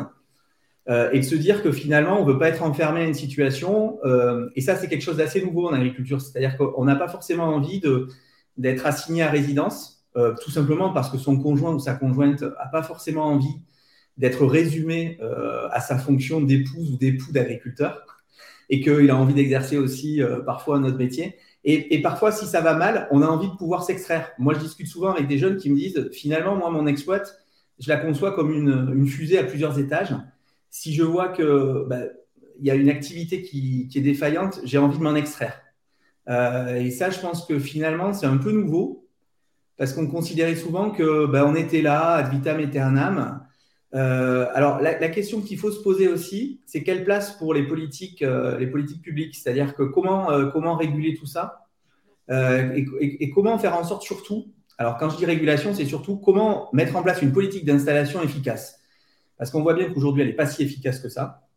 On a simplement 7000 agriculteurs à peu près. Hein. Je n'ai pas forcément exactement les chiffres euh, en tête, mais on a à peu près entre 12 et 13 000 installations. Il n'y a que 7000 gars qui s'installent avec une DGA, avec un dispositif classique. Ça veut dire que finalement, il y a des trucs à revoir. Il y a, des trucs à revoir pour que euh, tous ces projets entrepreneuriaux puissent advenir. Mais sincèrement, je pense qu'il y a de la place pour tout le monde. Euh, parce que tout simplement, les, consommateurs sont aussi euh, très différents et les citoyens français aspirent à des formes d'agriculture peut-être différentes. Alors, ils sont souvent caricaturaux parce qu'ils sont amnésiques de ce qu'ils ont voulu à un moment donné. Ils sont amnésiques, ces consommateurs, de, de ce pourquoi les agriculteurs sont ceux qu'ils sont aujourd'hui. Et puis parfois, euh, on a des politiques euh, et des professionnels qui ont l'habitude, de, je le disais tout à l'heure, de, considérer que les agriculteurs doivent être comme ils la souhaitent et pas comme elle l'est. Et il, faut quand même euh, prendre acte des transformations qui ont cours. Et c'est pas grave si c'est pas comme avant. C'est pas grave. Et tout le combat des JA dans les années 50-60, c'est de ne pas demander l'autorisation aux parents pour faire ce qu'ils avaient à faire. Ils voulaient devenir des chefs d'exploitation, ils n'ont pas demandé la permission, ils l'ont fait. Voilà, et je pense que c'est peut-être aussi ce qu'il faut retenir de l'histoire et pas forcément euh, le passéisme. Alors, est-ce qu'il faut aussi, euh, j'allais dire, faire la même chose, ne pas euh, donner l'autorisation à nos enfants demain à, évoluer ou à être comme on, l'était, comme, tu dis? Toi, JB, tu, dans, ton activité, tu as diversifié, tu as trouvé aussi euh, d'autres formes d'organisation. Est-ce que tu penses que c'est aussi, euh, comme on l'évoque ici, hein, au sein du, milieu qu'il faut un peu euh, chambouler les choses pour arriver à faire bouger les mentalités avant de faire bouger peut-être le regard des autres Vas-y, tu m'emmènes direct sur les trucs où tu sais que. tu vas te faire plaisir. les soirées animées, les vignerons, on en parlait. Bah, moi, je trouve que, tu vois, ces sujets-là, alors c'est bien qu'on en parle, mais ça fait partie de tout un tas de sujets qui sont propres à la profession. On, se bourre le mou entre nous euh, connement, tu vois, à se dire, ah, t'es agriculteur, t'es pas agriculteur, euh, t'es un vrai, t'es pas un vrai. Euh. Et puis sur l'installation, moi, je pense qu'on n'installe pas tant de monde parce que je pense que les gens, la profession peut dégoûter elle-même des gens à venir s'installer. Je pense qu'à gueuler tout le temps, à, être jamais content, certes, je dis pas que tout va bien, et il y a des trucs sur lesquels on doit évidemment se défendre et agir. Mais globalement, à avoir un, à râler tout le temps, après tu te réveilles tu dis merde, les mecs ils veulent pas s'installer. Ah ouais, mais tu fais, tu fais que de leur vendre un truc, un ciel gris. Et jamais, euh, quand tu es un peu mature sur les exploitations, tu peux te dire non, mais il y a encore des projets à faire, mais vas-y, mon gars, ça. Si en étant un peu ancien, tu dis non, mais ça, ça, ça marchera jamais, ça, ceci, ça. Après, il faut pas se tenir que les gens, ils ne s'installent pas. Et moi, quand je vois dans des régions un peu riches comme les nôtres, je sais pas chez toi, Mariana, je ne connais pas l'agriculture là-bas, mais chez nous, putain, quand il y a des fils d'agriculteurs qui disent ouais, je m'installe pas parce que je vais pas gagner ma vie, bah, eh oh, dans la Marne, faut pas déconner non plus, dans la Marne, dans l'Aisne, on doit y arriver. Et puis même si tu restes un pied au Crédit Agricole, justement, euh, comme François le dit, comme ça tu vas sécuriser. Mais et je pense qu'il y a des trucs, on, doit s'ouvrir. Et puis il y a un sujet que tu dis aussi, euh, que tu as dit François. Je trouve que, alors ça, on ne va pas le mettre dans une définition tout ça, mais il y a aussi se dire, euh, quand tu t'installes, à quoi tu aspires? C'est-à-dire que c'est quoi ton rêve en tant que, chef d'exploitation pour toi, pour personnellement, pour, pour, pour, pour t'éclater? Et si tu te dis, moi, j'ai envie d'être euh, agriculteur parce que je reprends derrière mes parents, mais j'ai toujours aimé le commerce ou je sais pas quoi, du coup, je vais prendre une part importante à ça. Euh, parce que c'est ce qui va euh, m'animer, c'est ce qui va me faire fonctionner, c'est ce qui va me faire que j'aurai le sourire tous les matins quand je vais venir bosser. Et en fait, cette dimension, qu'est-ce qui t'anime toi en tant qu'agriculteur quand tu t'installes ou n'importe quelle entreprise J'ai l'impression qu'on s'en fout, mais royalement, tu vois, dans, dans, le débat que l'on prend là. Et même de toute façon, je trouve même quand on s'installe, je pense qu'on nous pose quand même pas souvent la question, c'est quoi qui te fait vibrer, qui te fait triper, et c'est quoi ton idéal quand tu t'installes? Et pas simplement tu vas faire quoi comme revenu, on va faire une projection pour savoir si les céréales sont vendues assez cher. C'est un ressenti personnel. Alors qu'on a un métier passion et quelqu'un nous dit, euh, Domino, qui dit un agriculteur qui ne se plaint pas est un agriculteur qui est mort. Un de chez lui. Bon, ok, c'est. Bon signe. mais c'est très juste ce que tu dis, Jean-Baptiste, parce que dans, le bouquin, on, on reprend le verbatim d'un agriculteur qui, euh, qui souligne une chose, c'est qu'on parle souvent de l'agribashing, mais il y a beaucoup d'auto-bashing. Euh, et, c'est vrai que la, première adversaire quand même de l'agriculture familiale française, c'est la famille agricole parfois. Euh, donc, euh, c'est pas la peine d'aller chercher la figure de l'investisseur ou je ne sais quoi. c'est parfois dans les familles agricoles elles-mêmes que se détruisent les projets agricoles et les projets de reprise. Donc, il faut quand même regarder et balayer devant sa porte. Et il faut accepter que finalement, même l'enfant qui va reprendre l'exploitation le refera peut-être différemment. et, ça, c'est quelque chose qui est difficile à admettre pour des, pères de famille qui pourtant ont parfois combattu contre leurs propres parents. Parce que ça, c'est pas complètement nouveau en agriculture. Et finalement, ben, quand le jour vient où il faut transmettre le flambeau, eh ben, finalement, c'est difficile de s'arracher du modèle. Euh, et, et c'est pas la peine d'aller chercher en fait des ennemis extérieurs pour considérer que parfois euh, ça se fait pas quoi. Et, et ça c'est vraiment très très juste. Alors Mariana, on va te, donner un petit peu la parole. Alors, je sais que tu, voilà, on voit ton père de temps en temps. D'ailleurs, j'ai eu l'occasion de le rencontrer au, CIA, si je me trompe pas.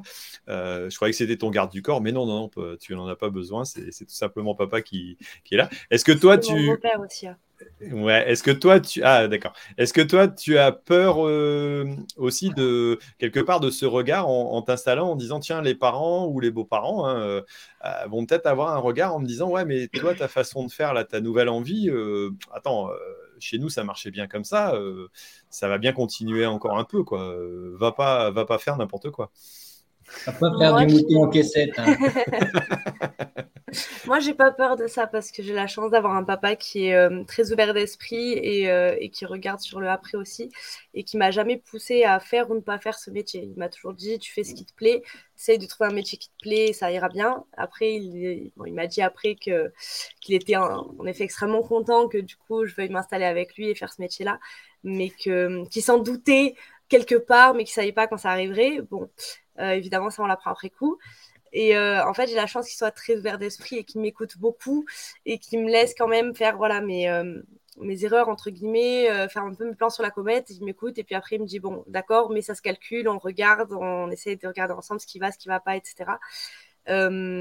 donc moi, j'ai pas ce problème-là. Après, je l'ai beaucoup vu ce problème-là parce que du coup, ben, comme je le disais tout à l'heure, je sors de formation et il y a des jeunes qui sont même parfois très jeunes, puisqu'il y en a qui étaient même pas majeurs, qui étaient avec moi en formation et, euh, qui s'installaient sur l'entreprise familiale et avec qui c'était plus compliqué. Euh, c'est dans des vallées, en plus chez nous, c'est rigolo, c'est des vallées qui sont très retirées et où on voit qu'il y a encore un, justement un cocon familial où ça se passe tout en famille, etc. On peut pas dire euh, qu'ils sont consanguins non plus. Non, on ne dira pas, mais chez nous, c'est l'insulte qui prime. c'est vraiment le truc qui se dit, c'est vraiment, c'est cet univers de vallée euh, où ça fonctionne comme ça et pas autrement. Et euh, dans la famille, c'est comme ça depuis des années. En fait, on leur a inculqué, euh, c'est les grands-parents qui leur ont inculqué comme ça, il faut faire comme ça. Du coup, ben, le parent, il fait comme ça. Et quand l'enfant, il arrive en 2022, je veux m'installer, on lui dit, ben, tu fais comme ça. Et en 2022, il dit pas oui, il dit, ben, pourquoi? Et des fois, on lui explique même pas parce qu'on ne sait même pas pourquoi c'est comme ça et c'est pas autrement. Et du coup, quand on se retrouve en formation à dire, ben voilà, aujourd'hui, il y a des pratiques qui ont évolué, euh, vous pouvez essayer chez vous et tout, ils sont là, ah ben non, ben, si, essaye chez toi. Ah non, non, je peux pas. Euh, tant que papa, il est là, euh, c'est pas possible. Et ce sera même pas possible quand il sera à la retraite parce qu'il sera quand même euh, avec sa vue sur l'exploitation et la main mise sur son entreprise, du coup, qui restera son entreprise jusqu'à ce que papa soit entre quatre planches, quoi. Il y a vraiment des, encore des, exploitations où c'est comme ça. Et voilà, moi, j'ai la chance d'avoir un père qui, qui me permet de, de, de faire évoluer son exploitation, pas comme bon me semble, mais presque. Eh ben, c'est bien. et, du coup, tiens, moi j'avais une question. Euh, Thierry, euh, fais une petite pause. J'avais une question. Vas-y, gère, gère. Et Mariana aussi. parce que, bon, tout ce qu'on dit, on est d'accord. Allez, on est, on est tous copains, on est d'accord. Par contre, on a quand même des sacrés défis à relever. Euh, enfin, on a, quand on s'installe, on, on va faire en sorte que notre entreprise elle tourne. on a des défis à relever vis-à-vis de nos concitoyens, vis-à-vis de la planète, vis-à-vis du consommateur, de, l'alimentation, tout ça. Euh, on peut quand même se dire que là, euh, on va avoir plein de gens qui vont être à l'âge de la retraite, qui pourraient être proches de la retraite, et du coup, plein de gens qui vont peut-être rester scotchés. On dit qu'il va y avoir plein de départs. Moi, j'y crois pas trop. Hein. Les mecs, ils vont rester installés. Et ce qui me fait un peu peur, c'est euh, finalement, alors je veux pas les foutre dehors, mais en fait, ces gens-là, ils, s'en foutent des changements qu'on a à mener demain. C'est-à-dire l'agriculture qu'on doit faire euh, pour les 20 ans à venir ou 30 ans à venir, quand tu es euh, à la veille de ta retraite ou ta retraite et puis tu cherches juste à choper un salaire. sans langue de bois, on le sait. Je veux dire, euh, Mariana, tu le dis indirectement. Toi, tu arrives, tu veux cultiver différemment. Papa, il est là, il dit Bon, tant que tu es là, tu touches à rien. Ça veut bien dire que change rien. Or, les défis qui sont devant nous, alors moi, je suis désolé, je suis capté avec l'histoire du carbone, de la planète et l'agriculture peut vachement contribuer. Il y a une masse d'agriculteurs qui s'en foutent, en fait. Mhm. Peut-être. Ouais, il y a peut-être une génération aussi où on leur a dit comment il fallait faire et on leur a donné les moyens de le faire, notamment avec tout euh, le matériel, les produits phyto, etc. On leur a demandé qu'une seule chose, c'était du rendement. Et aujourd'hui, on est peut-être euh, du coup sur des, enfin moi c'est ce que je vois, euh, sur des personnes qui ont l'impression que sans tout ça, euh, eh ben, ils feront zéro de rendement et que s'ils font zéro de rendement, ça va, ça c'est pas possible quoi. Pour eux, c'est pas une vision qu'ils ont euh, de, de leur agriculture et de leur travail. Pour eux, ce serait mal travaillé, ce serait mmh. juste pas possible. Et est-ce qu'on peut vraiment leur en vouloir parce que pendant des années, on leur a matraqué ça quoi? Moi je, moi, je pense que, tu sais, mon père, euh, il, est calqué sur un modèle aussi, mais sans leur en vouloir, tu vois, se dire que malgré tout, face aux défis que l'on a, si ces gens-là restent trop longtemps accrochés à leur siège, on n'arrivera pas à, avancer. L'agriculture n'arrivera peut-être pas à avancer. C'est peut-être un peu dur, hein, mais avec François, je sens que. non, mais enfin, comment te dire? Tu as, des personnes qui ont 60 euh, ans, qui ont euh, toujours, durant toute leur carrière, porté des, projets de transformation, et tu as des jeunes qui ont 25 balais et qui transforment en rien. Donc, euh, la, question des générations, elle est, posée, j'entends. Euh, mais euh, voilà, je, pense que tout, dépend des trajectoires de, ces chefs d'exploitation qui, ont parfois aujourd'hui 60, 65 ans. Alors après, quand tu dis ils partiront pas tous, je pense que compte tenu du contexte climatique, compte tenu du contexte géopolitique, on peut imaginer effectivement que euh, certains veuillent faire de la résistance. Mais, jusqu'à quand? Parce que finalement, on va sans doute avoir des départs un peu anticipés malgré certains projets. Et c'est pour ça que je pense que, et, là je te rejoins, il est vraiment important de ne pas penser, compte tenu de ce qui va advenir dans les euh, cinq ans qui viennent, de ne pas penser forcément en termes d'installation, mais de penser aussi en termes de départ. Je pense que ce qui a fait la modernisation de l'agriculture française, c'est aussi le fait que les jeunes générations, à un moment donné, les pouvoirs publics dans les années 50-60, ont pensé l'indemnité viagère de départ. Ce qui fait qu'aujourd'hui, on a beaucoup d'agriculteurs qui vont partir à la retraite d'ici 2030. C'est aussi parce que dans les années 90, 80-90, on a pensé des, des plans de pré-retraite. Et là où je suis un peu inquiet, c'est que finalement, on sait ce qui va se passer, mais on ne fait pas le job en termes de recensement des exploitations qui vont être libérées Est-ce que les exploitations, elles sont susceptibles d'être reprises par des jeunes qui vont porter de nouveaux projets? Est-ce qu'on ne va pas trop décapitaliser? Parce qu'il va falloir que les exploitations qui vont devoir être reprises dans les cinq ans qui viennent restent euh, sexy pour les repreneurs, hein, sur le plan capitalistique, sur le plan euh, de l'organisation du travail. Ça veut dire quoi? Ça veut dire que si euh, les organisations professionnelles et l'État ne font pas ce travail de recensement, on ne pourra pas dire qu'on ne savait pas. Hein, on ne pourra pas dire euh, que en 2030, on savait que 50% des chefs d'exploitation allaient disparaître. On le savait.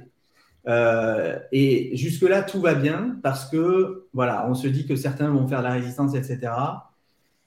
Mais il faut faire en sorte de préparer aussi euh, les départs pour mieux préparer les arrivées. Ça, c'est indispensable. C'est vraiment indispensable et c'est un vrai tabou dans la profession agricole. Euh, on a du mal à considérer que finalement, le changement passe aussi par ça. Est-ce que, est que passer les retraites, alors j'ai vu dans les commentaires, ça, n'arrête pas justement de parler de, retraite aussi.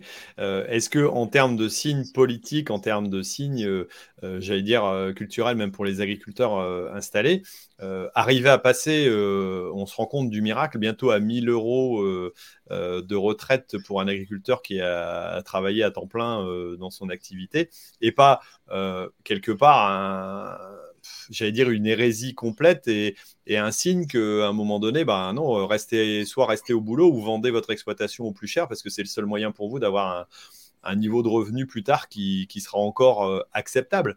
Bah, parce euh, que bah, les, revenus ont été faibles durant toute une carrière et c'est vrai qu'on attend la retraite pour pouvoir vendre. C'est aussi pour ça qu'il y a de la rétention, mais je vous rappelle que quand même, il faut une carrière complète hein, pour pouvoir prétendre à cette retraite à 1000 euros. C'est pas forcément acquis pour tout le monde.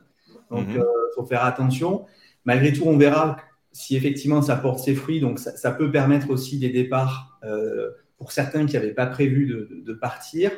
Et je pense qu'il y a encore quand même des choses à faire du côté des retraites agricoles parce que c'est quand même assez honteux de voir que des personnes qui ont travaillé toute leur vie touchent des, retraites de misère. Et c'est aussi pour ça que, eh bien, on préfère euh, euh, bah, conserver du patrimoine parce que c'est le seul moyen à un moment donné quand même de, dégager quand même euh, un revenu au moment où la vie se fait plus courte. donc ça, c'est assez légitime, hein, il faut, faut, faut l'entendre. Hein, c'est, c'est pas complètement anormal que certains agriculteurs raisonnent résonne comme ça.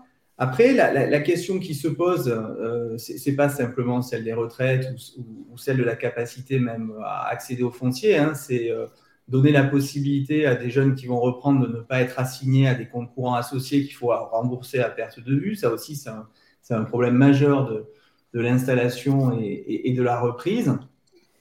Et puis, il faudra à un moment donné euh, considérer que certains chefs d'exploitation euh, devront être préparés un peu mieux. Et ça, je pense qu'il va falloir à un moment donné euh, mettre en place des outils qui seront proposés à ceux qui savent qu'ils vont devoir partir, qui n'y pensent pas forcément. il va falloir euh, trouver des solutions un peu attractives pour accompagner ce départ. Ok, accompagner le départ, ça va être important pour que euh, on garde encore quelques agriculteurs. Alors, malgré le titre du livre, je vois que tu n'es pas trop pessimiste euh, en disant qu'a priori, il restera encore des, agriculteurs, certainement plus les mêmes que, euh, ceux d'hier ou que ceux, d'aujourd'hui. Quoi. Mais en tout cas, le, mode et le modèle agricole, si toutefois il en existe un, est amené à forcément, forcément beaucoup évoluer. Alors, euh, on a déjà 1h16 de discussion, ce qui est déjà pas mal quand même. Donc, on va laisser un petit mot de la fin euh, euh, peut-être à chacun. Et, si jamais, pourquoi pas, repartir sur des sujets un peu plus tard lors d'une autre émission. ça pourrait être l'occasion parce que je vois qu'il y, a, de l'intérêt aussi pour, pour cette discussion.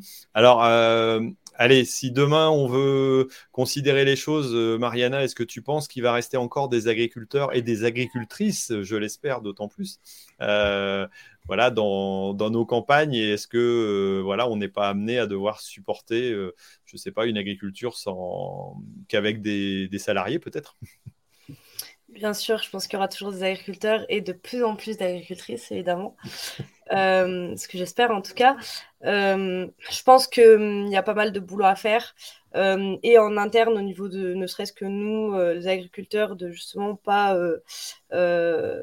montrer entre guillemets une mauvaise image de notre métier ou comme on disait tout à l'heure toujours râler etc euh, et montrer aussi parfois les bons côtés ce qu'on essaye de faire euh, enfin je vois là on est ne serait-ce que trois à être sur les réseaux sociaux et à essayer de montrer qu'il y a des difficultés mais qu'il y a aussi des bons côtés etc euh, et chacun a sa manière de valoriser le métier qu'on fait. Je pense que ça c'est important. Mais il y a aussi un gros travail à faire au niveau politique et au niveau sociétal de voilà la condition des agriculteurs et même de la retraite etc moi Aujourd'hui, mon père, il a 57 ans. Il n'est pas propriétaire, donc il peut pas se dire pour partir à la retraite, je vais vendre. Euh, donc il est locataire, les enfants des propriétaires vont s'installer, ce qui est une très très bonne nouvelle puisqu'il y a des jeunes qui viennent et qui s'installent. Euh, mais du coup, nous, on doit prendre nos petites brebis et nos petites valises et partir. Et euh, moi, je m'installe aussi pour que mon père puisse finir de faire sa carrière dans ce métier qui justement l'anime et, et il pourra pas faire autre chose quoi. Enfin il pourrait euh, aller faire autre chose mais je sais que ben voilà ce serait un petit peu euh, compliqué pour lui et je veux qu'il puisse voilà finir euh, finir sa carrière là-dedans dans ce qu'il aime. Donc je vais m'installer avec lui parce qu'à 57 ans s'il retourne par une banque en disant ben voilà moi je veux acheter on va lui rironner et, et si on est deux on va être plus fort quoi J'espère que tu le fais pas que pour ça, même si euh, je pense qu'il le mérite. Mais c'est en partie, c'est en partie une des raisons, mais évidemment, ça me plaît beaucoup et c'est ce que je veux faire aujourd'hui, bien sûr. Ok, bah, en tout cas, continue euh, à montrer une belle image de l'agriculture euh, sur les réseaux et puis sur, sur Insta, entre autres. Et puis peut-être avoir ton, ton engouement, peut-être développer une carrière politique pour faire avancer les choses aussi dans le milieu agricole, pourquoi pas? on verra, on verra. Sans commentaire. Bon, JB, toi, tu n'es pas encore parti en politique, euh, mais tu penses qu'il va encore rester des agriculteurs un petit peu étranges comme toi qui ont des activités à droite, à gauche, euh, avec euh, peut-être une activité aussi où le milieu agricole a rassemblé un petit peu avec ta conjointe, j'allais dire, vos, activités professionnelles sur un axe. Ça fait partie des évolutions aussi, ça. Mm. Non, mais moi je pense qu'évidemment, il y en restera des agriculteurs, la question elle, ne se pose pas. Euh, je, lis pas mal de commentaires en même temps là, de, gens, euh, des jeunes qui se disent est-ce qu'il faut encore que je m'installe ou de toute façon chez nous c'est trop pauvre, on peut pas s'installer. Moi je pense que fondamentalement, euh, le monde agricole doit rester ouvert, curieux. Je ne peux qu'inviter les jeunes à aller voir ailleurs. dans d'autres départements, Mariana, t'a choqué d'aller à Outarville, et tu as raison. Viens faire un tour de France avec nous, tu vois. mais il faut rester ouvert parce que il y a, y a évidemment ce qu'on voit qui va pas bien et il y a plein, plein d'autres façons de faire l'agriculture, pas comme papa, euh, qui peut être intéressante, y compris des fois en gardant un job à côté, y compris euh, en se pensant dans des projets. Alors, rien n'est facile, hein, puis des fois on peut se rater, mais je, crois qu'il faut avoir hyper confiance euh, en ce métier et, de toute façon, c'est toi qui fais ton métier. Alors, on peut se plaindre en disant oui, politiquement, on n'a pas ceci, on n'a pas cela. À un moment donné, c'est toi qui es le bonhomme sur le tracteur. Et moi, j'ai eu une petite phase aussi de pilotage d'une agence de conseil, en fait, hein, euh, qui gérait euh, quelques 3500 comptabilités. Des mêmes exploitations qui sont similaires dix ans plus tard, il y en a une qui était quatre fois plus performante que l'autre parce que c'était pas l'extérieur, c'était que les choix individuels des bonhommes. Je me suis, j'ai investi, j'ai pas investi, je me suis endetté, je me suis pas endetté, j'ai, investi dans les énergies renouvelables ou pas. Et donc en fait, euh, moi, c'est mon petit message, c'est-à-dire les gars, euh, tous les jeunes là qui veulent s'installer, allez voir ailleurs, allez découvrir des trucs, euh, discuter. les réseaux sociaux, ça permet de se connecter avec plein de monde. Et puis voilà, et, avec des formes un peu différentes, c'est sûr qu'il y aura de l'agriculture qui sera vachement sympa. Ça ne veut pas dire que ça, n'y a pas des problèmes, mais en, ouvrant un peu les chakras, on peut trouver plein de solutions aussi euh, originales. Merci JB. Bon alors François, cette mutation de l'agriculture, elle va finir comment? Que des robots dans les champs ou euh, on aura encore des humains? Alors non, enfin, les, travaux montrent bien que de toute façon, cette euh, dite substitution, euh, en fait, finalement, de l'homme par le robot, on, le voit, elle n'est pas à l'œuvre et elle sera certainement pas à l'œuvre demain. Ce qui est sûr, c'est que finalement, l'agriculture et, l'agriculteur de demain seront forcément euh, différentes et différents. C'est-à-dire que euh, ce qu'on appelait euh, jadis l'agriculteur, c'était avant tout un chef d'exploitation, chef de famille. Bon, il faut quand même admettre aujourd'hui qu'en France, ce ne sera pas forcément le cas dans les 5 ans ou 10 ans qui viennent. Et ça sera forcément d'autres figures qui seront celles de la production agricole. Donc, quand on dit une agriculture sans agriculteur, ça signifie finalement que le visage des producteurs agricoles sera forcément différent. Ça sera parfois des, ensembles de producteurs, ça sera des alliances d'un type nouveau, mais ça sera des, chefs d'exploitation comme euh, hier ou comme aujourd'hui, encore demain peut-être. Hein. Mais il va coexister en fait une pluralité de producteurs agricoles, ça, ça me paraît important. Et comme dit euh, Jean-Baptiste, je pense qu'il faudra compter sur tout le monde. Il ne faudra pas chercher à distinguer les vrais et les faux, les faux et les vrais. Et, et je pense qu'aujourd'hui, il y a urgence à admettre qu'une pluralité de projets peut advenir. Alors, la question qu'il va falloir gérer, c'est celle de la mobilité sociale et professionnelle, parce qu'on le voit, hein, les nouveaux porteurs de projets s'installent plus tardivement, je le disais tout à l'heure, partent plus précocement. Ça, ça pose des questions en matière de durabilité des outils économiques euh, et notamment des outils de collecte à l'échelle des territoires. Pourquoi? Parce que derrière, il y a des femmes et des hommes qui sont là euh, à la manutention euh, pour justement emballer les produits, les transformer. Donc, il va falloir faire en sorte que finalement, ce à quoi on tient derrière le mot paysan subsiste, c'est-à-dire euh, l'attachement au territoire. C'est comment on fait en sorte que ces nouveaux producteurs soient euh, toujours là demain. C'est-à-dire que ça, c'est un truc, je n'ai pas la réponse, mais il va falloir le gérer. Et puis, euh, il va falloir aussi que des acteurs comme les banques, comme des acteurs qui soutiennent l'agriculture, ne soient pas aussi frileux face à des projets euh, autour de la production d'énergie, autour de la diversification. Il va falloir peut-être ne pas considérer que finalement euh, l'agriculture, euh, c'est bah, voilà, des, hommes et des femmes qui ont un patrimoine et sur lequel on se paye. Il va falloir prendre des risques aussi pour, voir, pour faire en sorte que des jeunes bah, mettent en œuvre aussi leurs projets et leurs projets économiques parce que quand même, la plupart du temps, ceux qui veulent être de nouveaux producteurs agricoles ont avant tout des projets économiques et pas forcément des projets patrimoniaux. Et c'est ça qu'il faut arriver à défendre. Ok, arriver à défendre notre agriculture essayer d'accepter aussi qu'on ait des, euh, grosses différences et en interne, euh, peut-être arrêter de se chamailler un petit peu sur, euh, voilà, sur nos, nos idées comme quoi tu es un agriculteur ou tu pas un agriculteur parce que tu as, la surface, parce que tu pas d'élevage, parce que tu sais conduire ou pas un tracteur. Je pense que c'est ouais, une, une, chose qui est, qui est évidente. Il va falloir être plus tolérant aussi, je pense, en interne dans notre, dans notre profession pour pour admettre, j'allais dire, les, les, nouveaux et peut-être les, les, accueillir parfois un peu mieux parce que c'est vrai que dans certains, dans certains cas, euh, si la famille pèse sur euh, les enfants, euh, parfois les voisins pèsent aussi sur leurs voisins. je pense que ça, c'est un gros défaut de notre, de notre milieu, malheureusement. Bon, et eh ben, écoutez, merci beaucoup pour, pour tout, votre, voilà, tout le programme que vous avez annoncé. On est à 1 minute 25 de discussion, donc c'est quand même un long rendez-vous à gris. Mais je une pense minute, hein, une heure. 1 heure 25, voilà. Bon, ça y est, j'ai le cerveau est parti en déconfiture. Euh, j'ai pas vu ma tisane, euh, je suis pas bien. voilà, ça doit être ça. Bon, allez, pour finir, le programme euh, de ce qui va arriver bientôt. Alors, ben, les prochains rendez-vous à Gris, vous avez vu un peu la nouvelle formule avec des, des invités qui seront peut-être là de façon un peu plus récurrente. On verra comment ça se passe. programme aussi pour ceux qui aiment bien ce euh, labourer le cerveau, tiens, j'ai l'impression d'utiliser des termes que j'ai déjà entendus chez quelqu'un. Euh, voilà, découper un petit peu les choses, essayer de faire avancer. Le 18 octobre, euh, donc c'est la semaine prochaine, vous avez le Co-Farming Fest. Si vous voulez participer à une, j'allais dire, une, une journée qui décoiffe sur Paris, si vous avez un peu de temps à passer, vous pouvez sortir de votre exploitation. De temps en temps, ça fait du bien, JB l'a dit sur le thème des sept péchés capitaux de l'agriculture. Ça fait quand même rêver, ça. Ça, ça...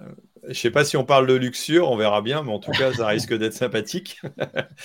Voilà. Et puis, euh, bah, j'ai vu notre amie de voilà, Émilie qui est, qui est là euh, dans, dans les commentaires euh, rappeler que du 6 au 10 novembre, on sera présent au CIMA avec le, le co-farming, entre autres avec le tour. voilà, donc n'hésitez pas à passer nous voir. Mariana, je suppose que tu vas venir faire un tour au CIMA, non? Évidemment.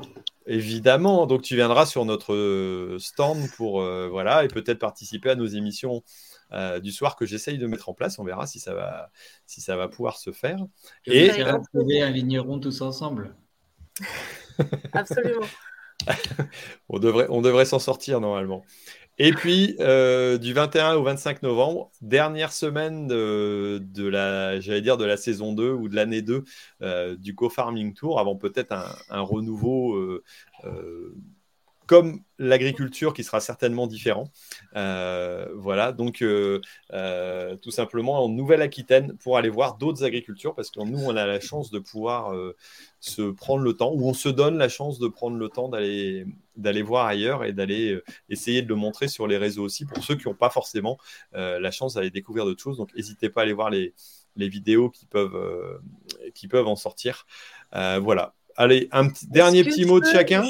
Bah. Le, tant qu'on est sur l'agenda, euh, il se passe quelque chose. Cette fois, c'est chez moi, dans les Hautes-Alpes, à Saint-Bonnet-en-Champsaur. Ce week-end, c'est l'interrégional Limousin qui s'invite aux rencontres paysannes. Donc, c'est un très, très, très gros événement qui est organisé par les JH chez moi. Voilà, à Saint-Bonnet-en-Champsaur, les 15 et 16 ce week-end. Et j'y serai aussi. Ok, eh ben super. Voilà, après le sommet de l'élevage, euh, encore d'autres festivités euh, en perspective. JB, tu as un agenda, toi, à part euh, le week-end euh, sur les marchés euh, avant des pâtes? Si, si, moi, je fais une soirée dégustation d'épinards le 28 octobre pour faire des commandes groupées. Et voilà. et ça se passe où? À la ferme. Voilà, on parlera pâtes, épinards. Eh ben, ça va sauver plein de vignerons, ça. Ah ouais, mais il faut soutenir les copains. C'est pâtes aux épinards, c'est ça que tu as dit? non, pas épinard. Et bah, normalement, ça devrait, ça devrait être sympathique, je pense. Alors, je sais pas, François, euh, bah si, il y a quand même dans l'agenda quelque chose à noter, étant donné qu'il y a une sortie de, de livres, voilà, euh, aux éditions euh, Sciences Po, si je me trompe, c'est le 20 octobre, c'est bien ça? Oui, en librairie sortira une agriculture sans agriculteurs, la révolution indicible, grosso modo, qui reprend en fait mes, mes propos d'aujourd'hui. Et puis, le 7 novembre, le lundi 7 novembre, c'est au moment du CIMA, justement, à Paris, à Sciences Po on présente le bouquin euh, avec Eric Fotorino, qui est le directeur de la publication Le 1 et du magazine euh, Zadig, à Sciences Po. Donc, vous êtes les bienvenus à 17h30. Voilà, un débat sur euh, une agriculture sans agriculteurs, du moins avec de nouveaux producteurs. Voilà, et donc vous êtes toutes et tous les bienvenus le 7 novembre à Sciences Po à Paris. Voilà. Alors, je ne sais pas si pour vous, mais moi, la, connexion n'était pas très bonne, mais en tout cas, c'est le 7 novembre à 17h30 à Sciences Po Paris. Euh, voilà, donc tout simplement pour euh, euh, découvrir un petit peu le livre. Peut-être après avoir passé une journée au CIMA, vous pouvez vous rendre le, soir du 7 pour, pour en savoir un petit peu plus si vous êtes intéressé par le livre de, que François a écrit, co-auteur avec Bertrand Hervio, si je me trompe. Voilà il y, a un sujet vachement important aussi, qui est pas un peu l'agenda. Euh, c'est Mariana, c'est quand les prochaines élections? Quand est-ce que tu dois passer euh, ton écharpe à la prochaine?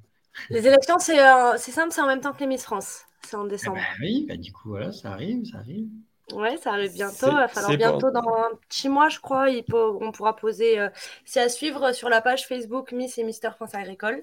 Et euh, vous pouvez poser votre candidature euh, en étant du milieu agricole. Donc, vous n'êtes pas obligé d'être exploitant agricole. Vous pouvez être ouvrier, vous pouvez être salarié, vous pouvez être remplaçant, vous pouvez être professeur dans l'agriculture et vous pouvez même faire vos études en agriculture. Vous pouvez postuler.